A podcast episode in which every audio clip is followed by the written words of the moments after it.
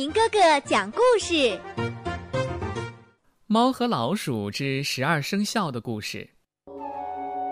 传说有一天，玉皇大帝在天庭散步的时候，看见地下的小动物们正在开心的玩耍，于是他命令传令官向天下的动物宣旨：“玉帝有旨。”命你们十二月初一早上到凌霄宝殿考十二生肖，按到达的先后顺序排列，最先到达的十二名动物将被选中，给人类做属下。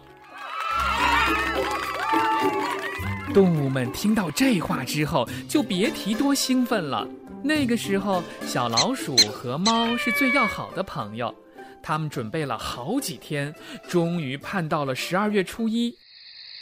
猫在睡觉之前托付老鼠明早叫它一声，因为它害怕自己睡过了头。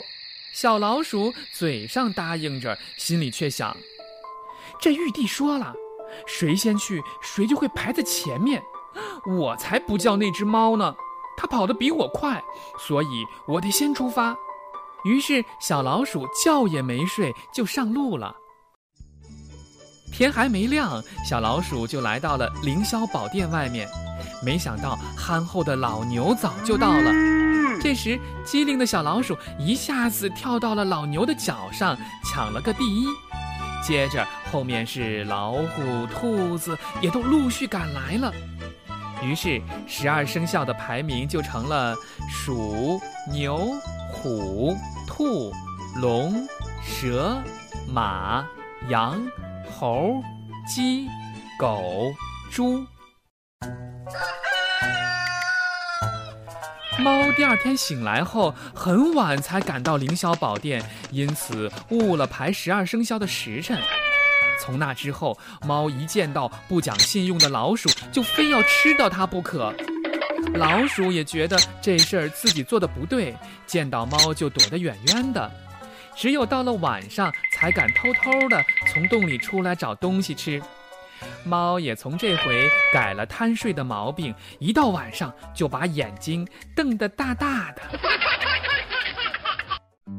小朋友们，自私的小老鼠为了抢第一，故意不叫醒自己的好朋友，这还算是朋友吗？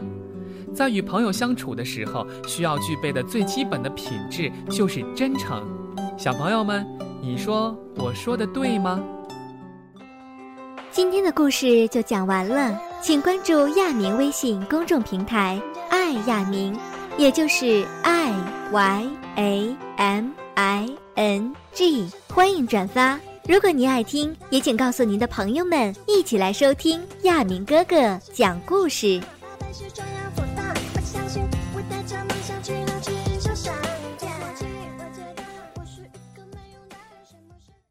本期节目播放完毕，支持本电台，请在荔枝 FM 订阅收听。